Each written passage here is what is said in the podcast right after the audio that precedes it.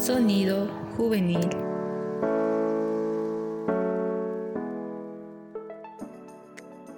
Bienvenidos a un nuevo episodio del podcast Sintonía Juvenil. Nosotros somos Fabián, Jocelyn y Génesis, que los estaremos acompañando en sus actividades mientras escuchan el episodio en que hablaremos de un tema muy interesante. amiga, date cuenta y más, amiga, cuenta conmigo. Para ello quiero presentar a Tania Arusamen Zambrana, es activista y miembro de, Colectivas del Sur, que nos estará acompañando en estos minutos. Bienvenida, Tania. Gracias, eh, chicos, y muy contenta de estar en este espacio. Bien, Tania, para comenzar con la primera pregunta, ¿cómo podemos darnos cuenta si una amiga cercana está viviendo una, situación de violencia? A ver, eh, primero creo que hay que mm, puntualizar o aclarar eh, que la violencia no, no solo sufren las mujeres mayores, ¿no? Eh, ustedes son jóvenes y creo que los episodios de violencia o la, la, práctica de la violencia se da desde muy jovencitos, ¿no? Incluso en relaciones eh, de parejas entre adolescentes, noviazgo, uh, se da bastante, ¿no? Y saber reconocer eh, las señales de alerta a las personas que están en el círculo de, de, de esta persona que está siendo agredida es importante, ¿no? Eh, a ver, ¿cómo te puedes dar cuenta? Yo creo que muchos, muchos hemos estado cerca de una mujer en situación de violencia, de nuestras amigas, hermanas, conocidas, vecinas. Y creo que la cuestión se repite, ¿no? Hay bastante inseguridad, eh, se afloran mucho los miedos, a veces hay señales incluso de violencia física física, ¿no? ¿no? No solo psicológica, sino física, que generalmente eh, nuestras amigas, la, persona que lo sufre, eh, tiende a esconderlo, ¿no? Y creo que hay que entender por qué lo esconde y hay que saber ponernos en lugar cuando esta persona lo está. Creo que es importante, uno, como les decía, eh, saber que la violencia está presente en muchos espacios. ¿No? La violencia no es exclusiva de una clase social, de un nivel educativo, de una edad, no, no es exclusiva, está, eh, es transversal a, a, todo, a todas nuestras, nuestras condiciones de, de seres. Creo que fijarse eh, en las señales de alerta. Bueno, Tania, tú mencionas señales. ¿Qué señales nosotros tendríamos que identificar como para ayudar a, a una amiga? A ver, eh, es que hay, hay muchas particularidades, ¿no? Puede que haya unas sí, otras no, pero creo que ante todo estar atentos ante y atentas a la situación emocional que tiene nuestras amigas es importante, ¿no? Ver si pasa por muchos altos y bajos, eh, si empieza, por ejemplo, a afectar su día a día, empieza a faltar al colegio, eh, eh, la dejamos de ver, empieza a actuar de otra manera, empieza a dejar de ver amigos o amigas eh, sin darnos un motivo específico, empieza a desconfiar de nosotros porque la manipulación en contextos de violencia hace que nosotras seamos las que nos alejemos de nuestros amigos, ¿no? O sea, nos hace tanto daño que nosotras mismas empezamos a, aislarnos. Entonces yo creo que ante todo ver cuestiones eh, emocionales altos y bajos, que la, persona que está sufriendo violencia eh, empieza a cambiar actitudes normales. ¿no? Eso en el caso de la violencia psicológica o cuando hay, eh, en el caso de violencia física, por ejemplo, es más fácil darse cuenta, ¿no? Algunas chicas dicen me he caído de las gradas, lo que sea, me he tropezado. Entonces, el siguiente paso ya sería estas señales físicas, el bajón emocional que tenga me toca ya actuar. Eh, bueno, Tania, respecto a lo que has dicho, ¿no? Eh, a la forma de poder ayudar, según desde tu experiencia, ¿qué ayuda ha sido más beneficiosa para aquellas mujeres que han sufrido cierto tipo de violencia de género o cualquier violencia? No, a mí me parece muy interesante lo que dicen ustedes, ¿no? Menos amiga date cuenta y más amiga cuenta conmigo. Eh, no nos olvidemos que una de cada tres mujeres sufren violencia de algún tipo en nuestro país. ¿no? Tenemos los niveles de violencia más altos eh, en cuanto al feminicidio y violencia física, pero también violencia en la, en la, adolescencia. Y eso es un poco más complejo en el caso de ustedes porque mmm, todavía existen sesgos y dificultades al momento de querer intervenir cuando somos adolescentes. En mi caso, por ejemplo, yo he estado, he podido acompañar a mujeres que han sufrido violencia y al mismo tiempo yo he sido víctima de violencia. Yo entiendo, y para mí lo más importante es la escucha, ¿no? La escucha, la comprensión y ante todo eh, no presión, ¿no? Hay tres cuestiones que son fundamentales cuando tú decides apoyar a, tu amiga, ¿no? El primero es eh, tratar de, no juzgarla en lo posible, ¿no? No juzgar ninguna decisión que ella tome, ya sea eh, que, ella, que ella decida volver con su pareja, porque es, es lo más común. La decisión de terminar con el círculo de violencia es una de las decisiones más difíciles y las que más nos llevan tiempo y las que más necesitan eh, de un círculo de apoyo. No, mm, no juzgar a la mujer que tiene el problema, al mismo tiempo comprometerse totalmente con todo su proceso, porque no basta con decir, eh, denunciar, ha denunciado, listo, chao, yo ya le he ayudado, ¿no? sino eh, acompañarla en todo el proceso, ¿no? que es el proceso en el cual primero se va a sentir segura para hacer la denuncia, segundo, el proceso después de la denuncia, ¿Qué se viene después de la denuncia? ¿Qué va a vivir durante la denuncia? Vivimos las mujeres una suerte de revictimización, nos vuelven a, hacer daño, nos juzgan, el sistema nos juzga, vemos muchos, digamos, muchas dificultades para terminar con nuestra pareja, entonces volvemos con la pareja. Eso sucede mucho cuando la mujer no cuenta con una red de apoyo suficiente, ¿no?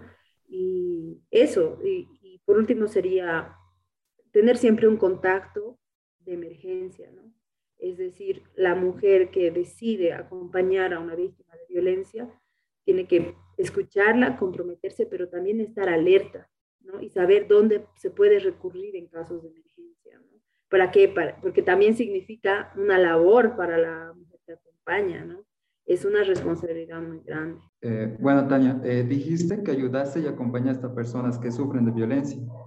Y por lo que viste, según tú, el autoestima, el amor propio, podría ser un factor que podría detener que estas personas eh, sufren violencia.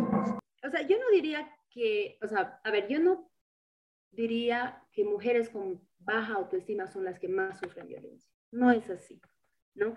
Es, un poco más complejo que eso. Creo que es la violencia es tan fuerte y, toca tantas fibras nuestras y tantas, digamos, tantas dimensiones de, nosotras mismas que termina socavando nuestra autoestima, nuestro amor propio, eh, nuestro autoconcepto. Es increíble cómo la violencia destruye el, concepto que tenemos de nosotras mismas, ¿no? Incluso a hasta el punto de no estar seguras de nuestros propios actos, ¿no? De nuestra capacidad misma de poder terminar con el ciclo de violencia. Entonces yo creo que la violencia eh, destruye, ¿no? Tiende a destruir eh, todo lo que nos haría fuertes para detenernos. No sé si me dejo entender ahí. Bueno, Tania, tienes razón, que es, eh, bueno, es muy amplio el tema y cómo tenemos que ir a, acompañando, ¿no? En cada caso, si se comprometen y todo eso. Pasando a otro punto, ¿qué tipo de apoyo necesitan esas personas que están atravesando una situación de violencia? Ante todo, creo que se necesita una red de apoyo, ¿no? Eso es fundamental. Una red de mujeres, de amigas, de compañeras del colegio, de donde sea, eh, que la apoyen de manera que esta mujer sepa a dónde acudir, ¿no? Porque generalmente, no, no voy a decir generalmente, pero suele suceder que incluso las familias están en contra de que las mujeres denunciemos, nos separemos. Entonces, necesitamos una red de apoyo eh, que cuente con todas las herramientas emocionales para sostener a la mujer que sufre abusos y, y es víctima de violencia, ¿no?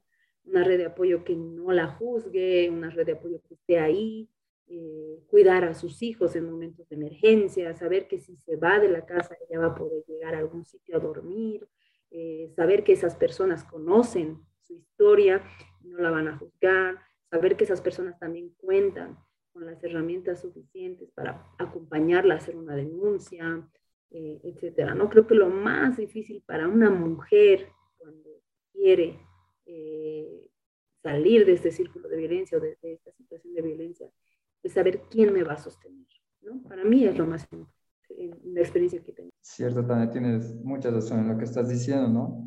Y bueno, también recurriendo un poco más a toda tu experiencia que tienes, ¿qué consejo darías a todas aquellas personas que si bien han atravesado una situación de violencia, tienen una persona cercana que sí lo hace?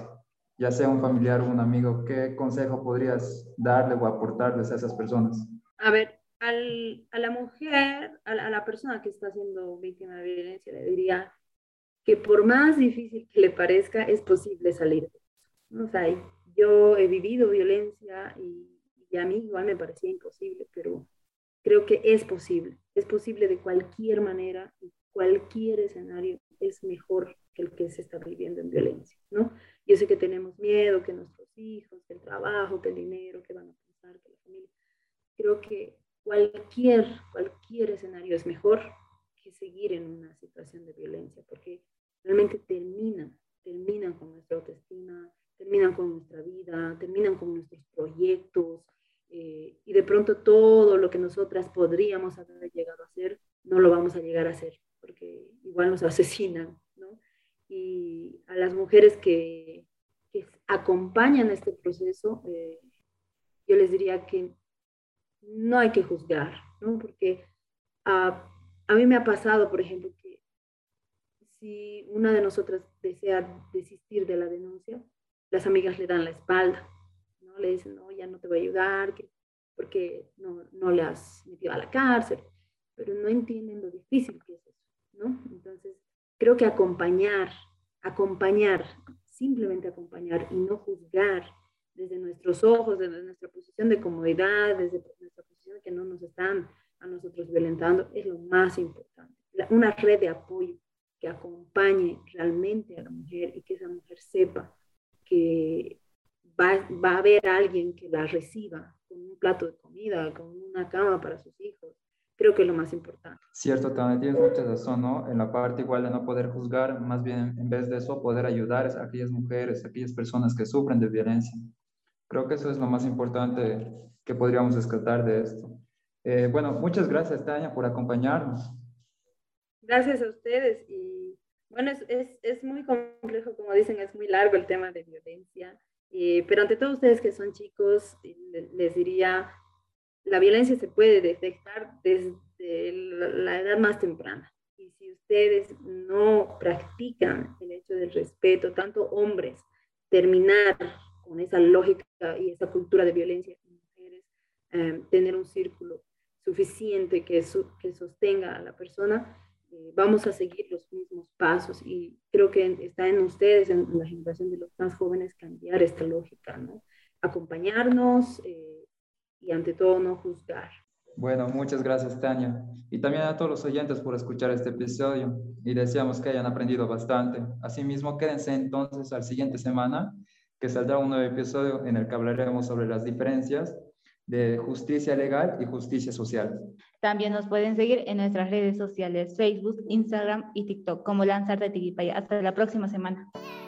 Sonido juvenil. Este programa es en colaboración de Lanzarte y Solidar Suiza.